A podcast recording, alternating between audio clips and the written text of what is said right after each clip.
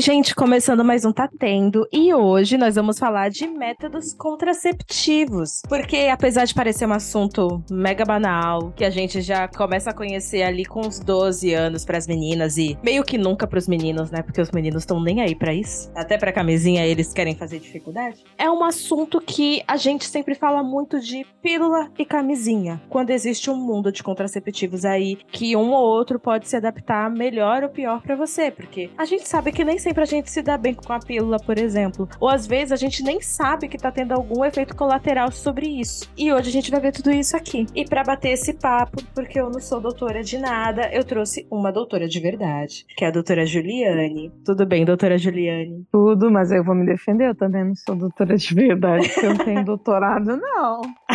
Inclusive é uma grande frustração na minha vida. Daí cada vez que alguém fala doutora, me dá meu coração dá uma trincada. Porque eu sempre sonhei fazer carreira acadêmica e só que assim, eu tinha duas escolhas, né? Ou entrar na carreira acadêmica ou ter filho. Daí eu pensei, ah, na menopausa eu volto pra academia, né? Mas não consigo ter filho. Então, tô até hoje sonhando. Acho que quando meu filho passar na faculdade, eu entro com ele, de repente. Mas não tenho doutorado, não. Sou gineco. Ai, gente, ser mulher é um saco, né? Porque tem é. que ser uma coisa de cada vez. Você não pode ir fazendo tudo ao mesmo tempo. Que saco. Sim.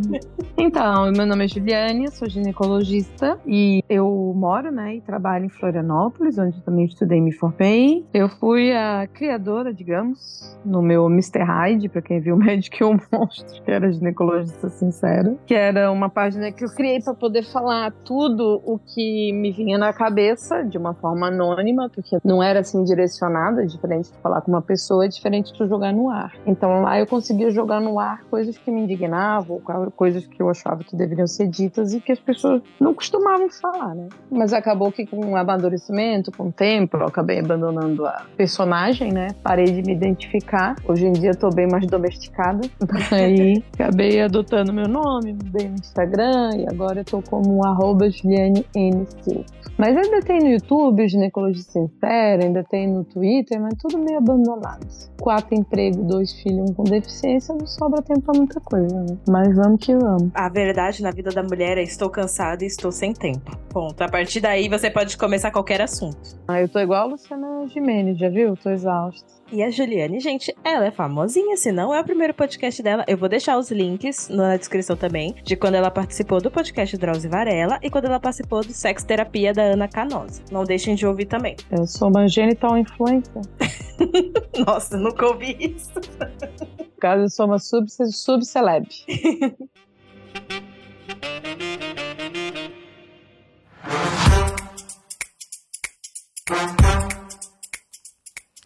Sabia que você pode apoiar esse projeto pelo PicPay? Lá temos uma assinatura mensal e com apenas R$ reais você já ajuda o nosso projeto. Participa de um grupo no Telegram, podendo se comunicar conosco rapidamente, participa da construção de pauta e pode participar de um episódio comigo. Para ajudar é muito fácil. É só clicar no link da descrição ou entrar em picpay.me barra podcast.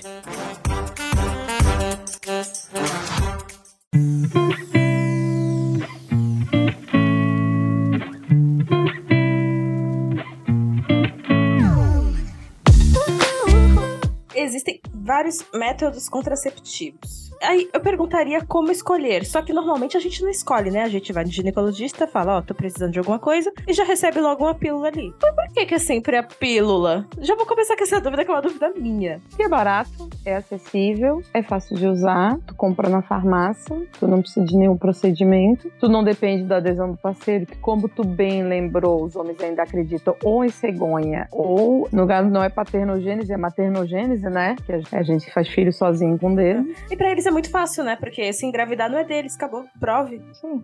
Abandono parental no Brasil é mato. Então acaba que é o anticoncepcional é por isso, né? É, o povo fala de aborto isso, aborto aquilo, mas o homem é o primeiro a abortar e ninguém fala nada. Porque abandonar é um aborto. É, mas existe a questão, porque uma coisa é tu eliminar um, assim, um embrião que não tem consciência, um punhado de células né, que estão começando a se organizar e negar assistência afetiva e material a uma criança nascida, né? Daí por isso que tem pessoal que rena e eu entendo e dou razão sobre a uhum. crítica de chamar de aborto abandono parental, que o abandono parental é muito mais grave, né? O abandono paterno seria muito mais grave.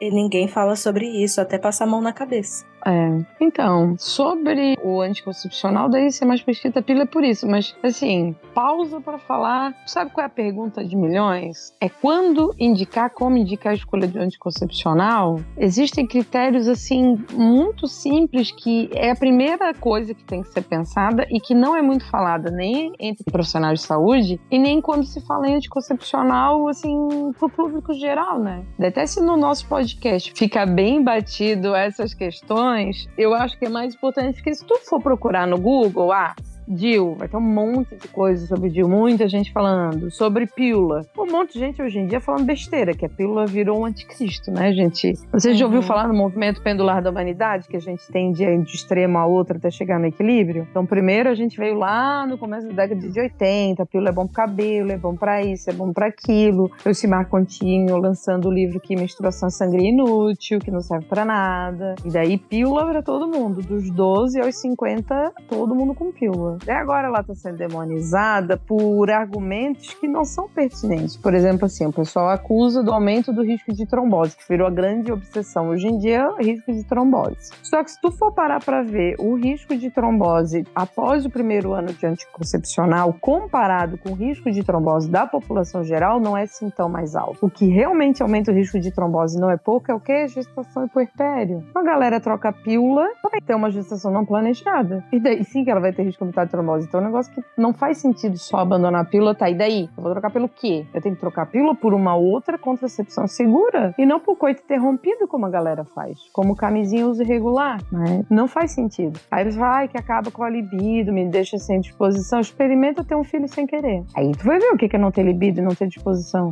Aí sim tu vai ver o que é depressão. Uma gestação não planeja. Vai ser mãe no Brasil. E mulher é tratada como se fosse um crime. Mesmo ela fazendo o principal trabalho da humanidade. Porque quem mantém a roda girando é mulher, é o útero da mulher. Porque se a gente tem mão de obra barata, é porque tem mulher produzindo e sem receber nada, pelo contrário, pagando do próprio bolso. Quem sustenta o capitalismo são as mães. Mas qualquer sistema, né? Sim, e o útero é uma ferramenta tão necessária para a humanidade que ela foi controlada pelo patriarcado até hoje. E o feminismo começa realmente mais forte quando começa a ter os métodos contraceptivos, que o controle passa a ser da mulher, ela passa a ter o controle do seu próprio corpo, e os homens ficam ameaçados e sentem ameaçados até hoje por isso, né? Mas claro que já deram um jeito de tirar proveito disso também. Porque agora que surgiu o contraceptivo masculino, eles não querem. E seria a hora deles tomarem realmente conta dessa questão pelo corpo deles. E eles não querem, eles preferem controlar o nosso. Vou te falar um negócio. Saiu uma lei agora. Qual o nome que deram? Lei da laqueadura, já viu? Todo mundo tá falando da lei da laqueadura. Sim. Por que eu não falo em vasectomia? Me convidaram para participar de um programa de rádio sobre a lei da laqueadura. Eu falei, ó, oh, não é lei da laqueadura, é lei do planejamento, entre aspas, familiar, que seria o termo correto, planejamento reprodutivo, tá? Chamaram eu, gineco, acho que é outro também era gineco, e uma advogada. Falei, tá, e cadê o urologista? E a vasectomia também tá na lei. É lei da esterilização, digamos assim. Mas a vasectomia precisava da permissão da parceira? Precisava, conheço paciente que proibiu o marido. Gente, não sabia disso não. Tem, pros dois lados. Esterilização tinha que ter autorização do companheiro. Pronto. E eu conheço mulher que negou. E se a pessoa não tem? Daí só o médico precisa saber que realmente é solteiro e a mulher colocar ali que é solteira, para depois não dizer que o médico não sabia. Daí se a mulher enganou que é solteira, tudo bem. Mas podia, sim. Tanto o homem quanto a mulher podiam negar o procedimento do parceiro. Claro que era muito mais comum homem negando que mulher, né? Infinitamente mais comum. Mas eu já vi mulher negar vasectomia. Nossa, não sabia realmente. É, mas às vezes está sendo falado sobre vasectomia e não fala, galera tudo chama para falar de laqueadura, que é um procedimento que tem muito mais falha que a vasectomia. Falhando tem muito mais risco, porque se tu engravida depois de uma vasectomia, a gestação que segue. O espermatozoide chegou lá, o corpo da mulher está todo intacto. Uma em cada três gestações depois de laqueadura são fora do útero. Uma gravidez ectópica pode levar uma hemorragia abdominal, entendeu? Uhum. Sobre o anticoncepcional masculino, se tu for olhar várias vezes, anticoncepcional hormonal. Já tentou fazer, mas aí tinha muito efeito colateral. Só que se tu olha os efeitos colaterais, são basicamente o de anticoncepcional. Tem um anel vaginal que é né? Falar o nome comercial, que tem que ser trocado a cada 3, 4 semanas. Foi lançado o Anovera, daí isso lá foi aprovado lá no FDA, aqui nunca chegou, graças a Deus. Que seria um anel que tu usaria anual, ele duraria o ano inteiro. Não dá infecção, não? Não, porque daí tu coloca, fica 21 dias e depois coloca de novo. É um dispositivo. Não, o anual não dá infecção. Não, não daria. Não foi visto. Sabe o que foi visto? Vou te dar um exemplo. 38% reclamou de dor de cabeça. 38%. É muita gente. É. É um terço com dor de cabeça. Não é um efeito colateral pequeno, né? Isso impacta muito a qualidade de vida, uma dor de cabeça. E daí tu acha, tu lê a bula e todos os efeitos colaterais tu quer trás. E esse que chama de anticoncepcional masculino, que foi aprovado, que tá sendo estudo que parece que vai vingar, na verdade, ele não é método hormonal. Não sei se tu sabe. Não sei. Ele é assim, ó. Ele é como se fosse uma vasectomia é um polímero que é injetado num ducto diferente e faz uma obstrução que pode ser revertida injetando uma outra substância que vai desfazer, como se formasse uma espuminha ali, uma obstrução. Entendi. Pelo menos esse é o que tinha na Índia, que daí estava demorando para ser liberado, porque eles não conseguiam reverter todos, mas assim, tipo, e daí, né? Ai, alguns homens estéreos, nossa, que problema, Deus que me perdoe. Né? Mas, ó, eu vou te falar então assim, ó, que eu acho super importante em relação, mais do que conhecer o método, porque isso a gente consegue achar depois. A gente dá um Google e sempre vai ter alguém falando sobre os métodos. Mas, assim, se eu pudesse, né, e eu aproveitei a oportunidade que tu me deu para isso, uhum. né, para falar para as pessoas sobre contracepção, o que, que a gente tem que ter em mente? Primeiro lugar, existe a possibilidade? Porque, assim, ó, não dá para eu falar que vou botar o Mirena e a pessoa não tem dois mil reais para investir. Não dá para falar que vou dar um anticoncepcional e prescrevo um que ela não tem como pagar, ou ela tem contraindicação relativa absoluta.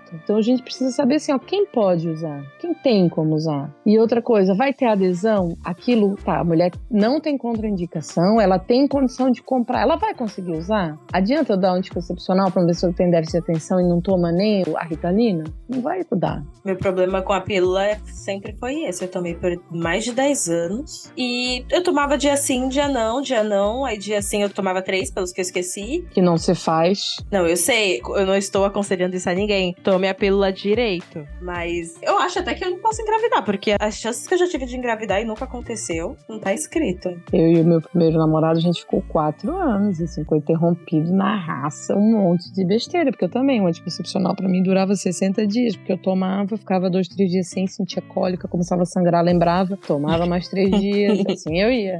É que a gente gente começa a tomar muito nova, né? Sem responsabilidade nenhuma. A gente começa a transar muito nova também. Eu já tava na faculdade. É, de meu TDAH mesmo. Mas enfim, a gente sempre falava um pro outro assim, cara, um de nós é estéreo. Daí quando eu engravidei, meu, muito tempo depois de gente separar, eu liguei, ó. Eu tô grávida, cara. Se fosse tu vazio espermograma dele, não, eu tô noiva, eu não quero nem saber. E ele engravidou a mulher dele mais rápido que eu ainda. Então, não necessariamente. O que eu atendo de mulher que engravida porque achou que não engravidava é mato assim. É o mais comum. Então, pelo amor de Deus, não acredita nisso. Te arma até os dentes pra não acontecer. Não, eu cuido, mas eu sei que eu já dei sorte pro azar. Hoje em dia, meu método contraceptivo é não transar. Tá indo super bem. É, é bem seguro. Tem os efeitos colaterais, né? Tem, também tem, né? Se privar do sexo gostoso, é, mas. Mas às vezes a gente transa aí também não é gostoso? É, não. Aí é outro problema que a gente vai discutir em outro podcast, né? Sobre a situação. A libido da mulher hétero moderna,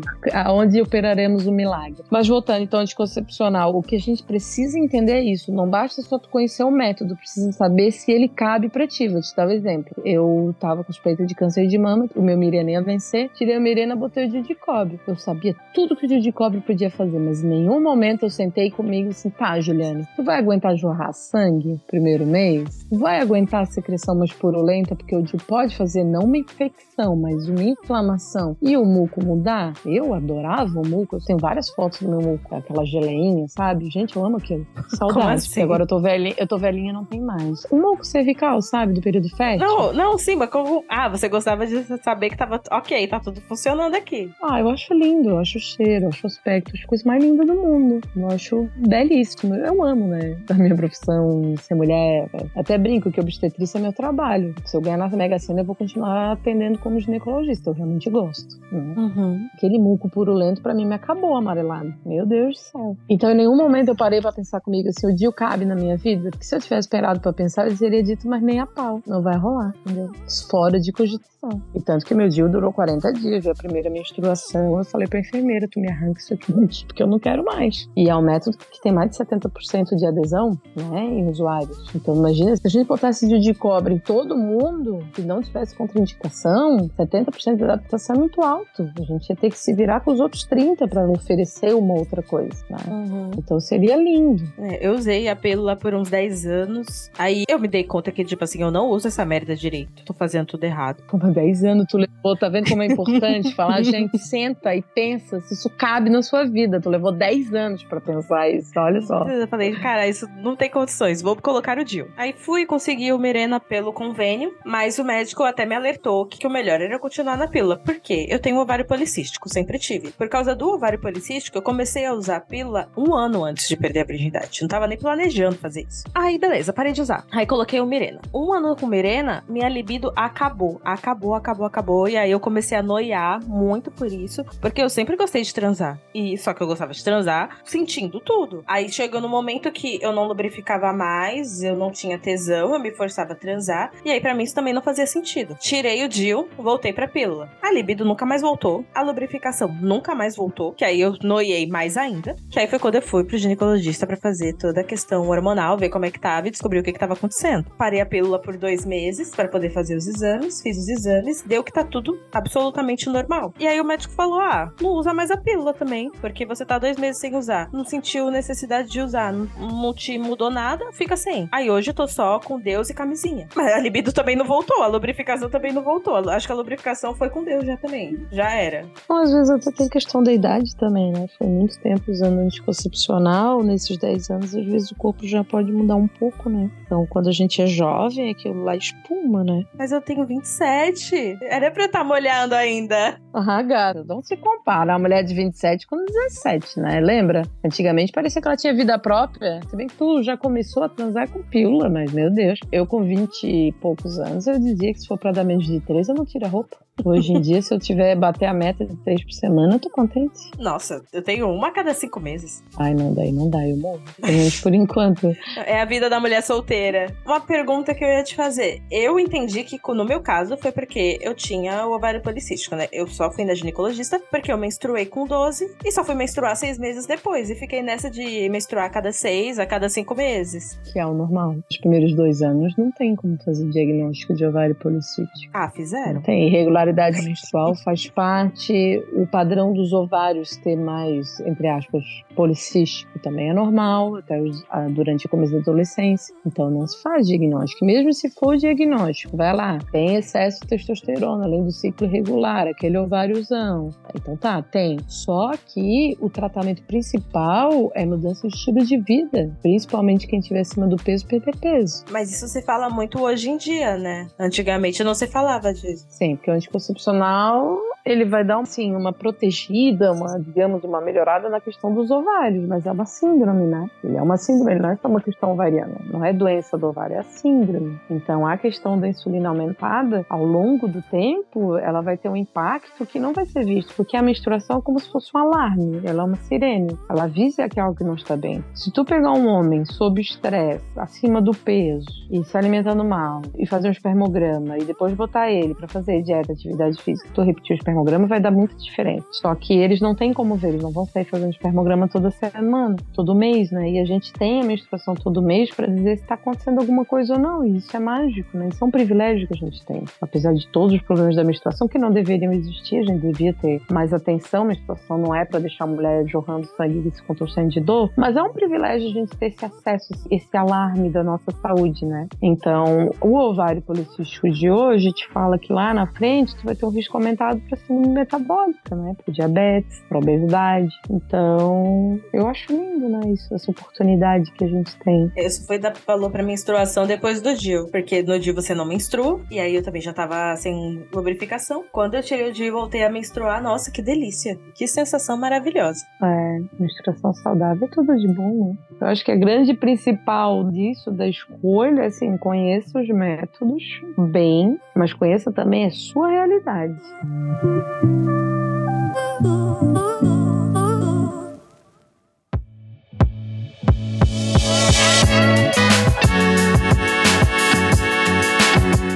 Eu acredito que dos métodos aqui, o melhor, assim, que protege de mais coisa, continua sendo a camisinha, né? Não, Depende. Se tu vai falar que ele é o mais versátil, por ter a questão da prevenção de infecção de transmissão sexual, eu vou te dizer que sim. Mas em termos de prevenção em relação à gravidez, é um método que em uso perfeito é 2% de taxa de falha. Então ele falha quase quatro vezes mais que o dia de cobre, entendeu? Isso pela questão de estourar ou pela questão de esquecer? Porque esse é o único que a gente depende, depende do homem também. Eu tô falando em uso perfeito, eu não tô falando de uso típico típico. Daí uso típico passa de 18%.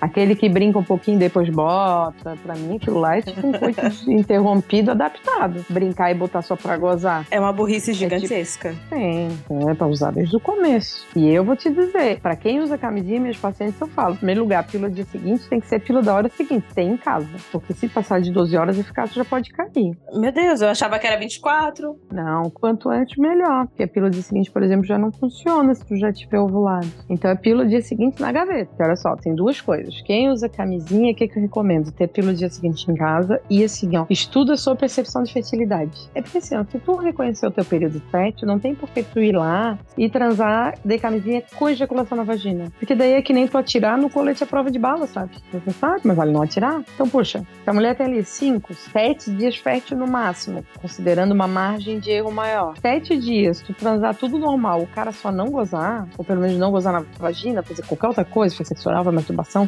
mas não ejacular na vagina, cara, tu pode ter uma vida sexual maravilhosa igual, entendeu? Então, se tu usar camisinha sempre, no período fértil, tu ter o cuidado de não ter ejaculação nem de camisinha, porque daí ela não rompe, ela não estoura, algum bonitão não consegue transpassar lá, não pode acabar meio que transbordando na base, daí acabar tendo contato com a vagina, entendeu? Então, assim, seria muito mais seguro se tu fizer a percepção de fertilidade, associar esses dois métodos. Mas como que a gente sabe quando tá fértil ou não? Tem uma série de métodos, né, que podem ser usados. Os mais fáceis são a percepção do controle do muco cervical, lembra que eu te falei? Aquela gelequinha uhum. que faz quando a gente fica mais molhada. Tem até um método que é chamado de Billings, que tem várias ONGs, assim, católicas, como eles são contra o uso de preservativo e contraceptivo, eles ensinam, se tu procurar, eles até fazem cursos gratuitos para ensinar o método de controle da ovulação pelo muco cervical para a pessoa evitar. Então, até digo assim, ó, finge que é católico, vai lá, faz o teste e associa com camisinha, sucesso. Só não diz pra eles que tu usa camisinha. É. A questão do muco, que você tava até comentando mais cedo, cara, eu nunca reparei. Não sei se eu tenho, não. É porque tu ficou muito tempo usando o método hormonal, mas agora, provavelmente, mantendo uma boa hidratação, se tu tá com ciclo regular, tu deve estar ovulando, daí tu vai conseguir perceber. É, agora eu tô sem nada e tô realmente vendo como que é o meu ciclo, né? E aí eu acompanho pelo Clue. Acho que é Clue o nome do aplicativo. Mas então, mas quando ele aponta que tem um período fértil, tem que dar uma olhada. O jeito mais fácil, acorda de manhã, quando tu faz secar, o papel higiênico se deslizou, é porque deve ter secreção. Porque geralmente a gente tem que secar de frente para trás, e daí dá aquela arrastadinha ali, né? Entre o ânus e a vagina. E daí se arrastou e deslizou, deve ter muco. Qualquer tipo de muco mais fluido, assim, mais escorregadio, a gente sempre trata como período fértil. Não quer dizer que vai ovular, mas a gente, se tem estrogênio, tem que ter cuidado. Tá, então eu já seco errado.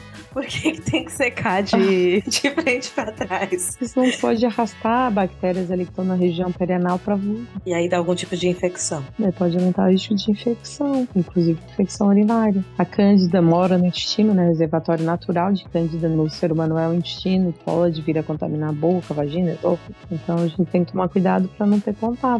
Então candidíase pode ser por isso também? Também, por uma série de fatores, porque a cândida ela pode morar na vagina, geralmente ela pode, e faz parte do microbiota intestinal, mas dentro de um equilíbrio, né? Em pouca quantidade. A, a candidíase clínica mesmo, a infecção, vai ser por algum desequilíbrio que vai ter uma série de fatores. A gente aprende desde cedo como colocar a camisinha, aprende na escola mesmo, pelo menos eu aprendi na escola e aprendi com a minha mãe, né? Apertar a pontinha, deslizar o resto. E aí eu acho até engraçado porque porque são poucos os homens que se preocupam com a pontinha. Eles falam que, ah, foda-se isso aqui. E já é um negócio que me dá agonia, entendeu? Quando a pessoa não aperta a pontinha antes de começar. Eu até torço a pontinha. Sabe que o cara veio me abordar na página. Como é que sabia se a mulher tinha furado a camisinha? Eu falei, cara, por que tu acha que a tua mulher pode ter furado a camisinha? Namorada, né? Porque Uhum. o ar tinha saído. Falei, cara, não era nem pra ter ar. Na hora de colocar no pênis, ele achava que o reservatório tinha que ter ar. Então, como tava sem ar, porque ela furou. Mas não é pra ter ar, né?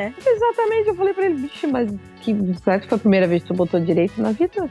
Não era pra ter ar. Não é pra ter ar porque ele vai pra aquele reservatório que tá ali esperando pra receber o líquido. Por isso que tem que apertar. Porque daí fica aquele espaço vazio pra receber o sêmen. Daí isso tem reservatório. Por isso que aperta a pontinha. Ai, homem é triste. É, mas sabes que o problema também da sociedade, uma coisa que eu fico puta, que eu falo sempre na página, que daí quando a mulher vem engravida, você coisa, ah, por que, que ela não usou camisinha? Isso é uma frase que tem que ser abolida. Por que, que ela não usou camisinha? Porque a camisinha feminina é difícil de achar, tem poucos modelos, é pouco conhecida e não se acha em qualquer lugar. E ninguém sabe usar. Eu tenho uma em casa há anos, mas eu já abri pra ver como é que era, porque eu tinha duas. Mas eu não sei usar aquilo, sinceramente. Eu coloquei uma vez pra testar assim, não pra transar, só a que eu abri eu coloquei pra ver como é que era. Eu achei um negócio esquisitíssimo. É que depende, tem mais de um tipo, né? Tem uns, vários tipos de camisinha feminina. No Brasil tem a Woman's Choice e a FC2, mas tem vários tipos, né? Mas enfim, ela não usa porque ela não tem acesso à camisinha feminina. Então, por que que eu falo isso? Ah, não usa, ah, mas é outra camisinha, mas a outra camisinha quem usa é quem tem pau. É feita pra usar no pênis, ela não tem pênis, então não é ela que tem que usar. Então não foi ela que não usou. Quem não usou foi ele. Então a linguagem tem poder, né? Quando tu Sim. pergunta por que, que a mulher não usou uma camisinha masculina, a pergunta é idiota por si só. Ela não usou porque ela tem pinto. Então a camisinha masculina, se não for usada, é sempre, única e exclusivamente responsabilidade do homem. Ninguém pergunta pro homem por que, que ele não tomou pílula quando a mulher engravida. Exato. Então por que que perguntam pra mulher por que, que ela não usou a camisinha? Camisinha na padaria, no posto de gasolina, no supermercado é masculina. Qualquer lugar que tu vai, masculina. Então quem tem a responsabilidade de usar masculina é o homem. E se ele não usou, a responsabilidade é única e exclusivamente do dono do pênis, deu. O dia que a gente começar a deixar isso bem claro, daí vai acabar essa cara de pau de, de botar a culpa da responsabilidade da mulher, entendeu? Ah, mas ela podia não ter transado. Nem sempre. Eu queria que isso fosse a realidade de todos, o não ter transado. É importante lembrar até que hoje em dia os planos de saúde cobrem o DIU Mirena também, que é mais confortável que o DIU de cobre. Então, se você for procurar o DIU, você pode pedir o Mirena. Calma, mais ou menos. O Mirena vai ser mais confortável para algumas mulheres que se adaptarem a ele. A taxa de adaptação dele é um pouco maior que a de de cobre, mas tu mesmo experimentou efeito colateral e eu também. Nossa libido reduziu. O de cobre, como não tem hormônio, ele não mexe com essa parte, né? Daí não mexe com a libido. Isso de ser mais confortável ou não, ó, eu tô olhando a tua foto. Vamos ver. o quê? Que, que exemplo que eu dou. Não, calma, respira. exemplo que eu dou para os pacientes. Sempre eu falo, vou falar de contracepção. Porque tem gente que fala, ah, tem um anticoncepcional. Tipo, no final da consulta. Me vem com uma queixa de dor crônica, alguma coisa assim que demora horrores. E no final eu também queria um anticoncepcional. Pô, anticoncepção é uma consulta de meia hora, pra mais. Eu preciso orientar os métodos e falar tudo aquilo que eu conversei. Ver se tem contraindicação, ver se o método é compatível com a realidade, se vai ter adesão, se faz sentido, se os efeitos colaterais são suportáveis por ela, se ela vai tolerar, se ela entende quais são e aquilo Uhum. vai ser realmente, né, compactuar com ela, que ela entende aquilo que vai passar por aquilo, tá. Aí eu vou numa loja e eu olho pra mulher e falo, ó, eu vou te comprar uma blusa de repente azul marinho, com decote não muito grande, né? Vou te comprar uma calça jeans número 42, vou te comprar um sapato pra ti um All Star vermelho número 37. Tu, Ellen, acertei? Eu uso tudo isso, acertou. Acertei, não é? Aham. Então, quando eu vou fazer, é a mesma coisa. Eu vou pegar uma anticoncepção. Olha, eu acho que pelo teu perfil, pelo que tu quer, pelas tuas condições financeiras, pelo que tu espera do anticoncepcional além da contracepção, eu acho que tal método vai ser bom. Ou então, ó, eu acho que pra ti o Mirena vai ser bom, mas olha, eu não consigo botar o Mirena hoje. Como tu tá com risco de gestação, porque tá tendo baixa adesão com a camisinha, já sai com anticoncepcional hormonal agora. É ruim, é ruim, minha gravidez é sempre pior. Sempre, sem a menor sombra de dúvida. A gravidez vai ser pior. Então vamos usar essa pílula aqui que já sai agora, já toma hoje. E daí depois a gente programa pra colocar outro método, entendeu? Uhum. Então, ah, isso do que vai ser o melhor ou não vai ser o melhor, depende de mulher para mulher e dentro da mesma mulher vai depender da fase da vida que ela tiver. Eu, para mim, aos 36 foi melhor uma laqueadura. Quando virou 40, 30, começou a adenomiose e endometriose. Eu fui obrigada a voltar pro Mirena. Para mim, hoje, o melhor é o Mirena. Nem lembro que eu tenho útero. Eu urrava de dor. Mas isso depois da laqueadura, tu ainda teve que usar um contraceptivo? Porque anos depois da laqueadura, com a idade, como várias mulheres depois dos 40, a gente começa a ter alteração menstrual e pode vir a ter mioma, endometriose, adenomiose. E chegou minha vez, né? Fazer o quê? E a que menstruação loucura. que era fofíssima, era um Dorflex e deu. Três dias de menstruação, que se eu quisesse usar o mesmo absorvente, eu usava. Não via nada. Aí eu comecei a parar na emergência. Gente, que loucura! Com crises horríveis de dor. Ah, é, a vida muda. Então, o mesmo contraceptivo que pode ser uma bosta no momento vai salvar assim, a qualidade de vida da mulher na outra. Né? Um é método que tu pode, tu super adesão com um parceiro, depois com outro pode ficar difícil para usar. Então, não tem método melhor ou pior. Tem o melhor para você. Exatamente. A única coisa que é melhor, sem dúvida, para todo mundo é uma bela consulta sobre contracepção para realmente decidir o método que vai ter melhor adesão e o menor efeito colateral possível e, se der, algum ganho secundário, né? Seja controle de sangramento, melhora da pele, melhora da qualquer outra coisa, diminuição de risco de infecção. Então, todos eles vão ter algum ganho secundário a oferecer. É isso que a gente tem que ir atrás. Achar a melhor equação, achar a melhor roupa que vai te servir naquele momento, naquela situação, para aquele peso que tu tá, certo? Perfeito. Certo. Era isso que é para mim a mensagem principal em qualquer coisa sobre contracepção. Porque detalhe depois, vai sentar e ver o que é melhor para mim. Ah, eu acho que agora o que que tu queres? Tu tem que chegar no gineco e dizer assim, ó, eu quero isso, isso, isso. Claro que milagre ninguém tá fazendo, né? Ah, eu quero um anticoncepcional que seja barato, que seja fácil de usar, que não altere a minha libido, deixe minha pele maravilhosa. Aí não dá. É a questão do lençol curto. Cobre o ombro, fica o pé, cobriu o pé, ficou o ombro de fora. Alguma coisa a gente acaba tendo que abrir mão, né? Mas no geral, tu já trazendo as tuas expectativas, a gente consegue ver. Às vezes tem mulher assim, ah, eu quero que a minha pele fique boa. E quero não sei o quê. Eu falo, tá, o quanto que a pele é importante? Aí, muito importante. Beleza. Teve uma que eu falei, olha, pra ti era bom anticoncepcional, que ia melhorar a pele, não dá trombose, mas ele custa 90 reais. Ah, não, mas é muito caro. Eu olhei bem pra ela assim, com aquele cílio intacto, né? que dava vento quando ela fechava o olho. Uhum. Quer dizer, que não é aquela que bota uma vez na vida, outra na morte e fica três gatos pingados assim, parece cachorro com sarna. Você é perfeita, aquela que paga 100 pila pra fazer todo mês. Uma baita unha de cerâmica que tu nem via cutícula, quer dizer, a pessoa faz a unha, no mínimo de 15, 15 dias, e vem me dizer que não quer pagar 90 reais com a pele cheia de acne, não quer pagar 90 reais. Eu disse assim, olha, eu tenho certeza, tu para pra pensar, se eu te dissesse que eu tenho um remédio que é bom pra pele, custa 90 reais, tu não pagava? Ela começou a rir, é pagava. Eu disse, pois é, a anticoncepcional não pode pagar. a gente tem que ser bom em eleger as prioridades também, né? É.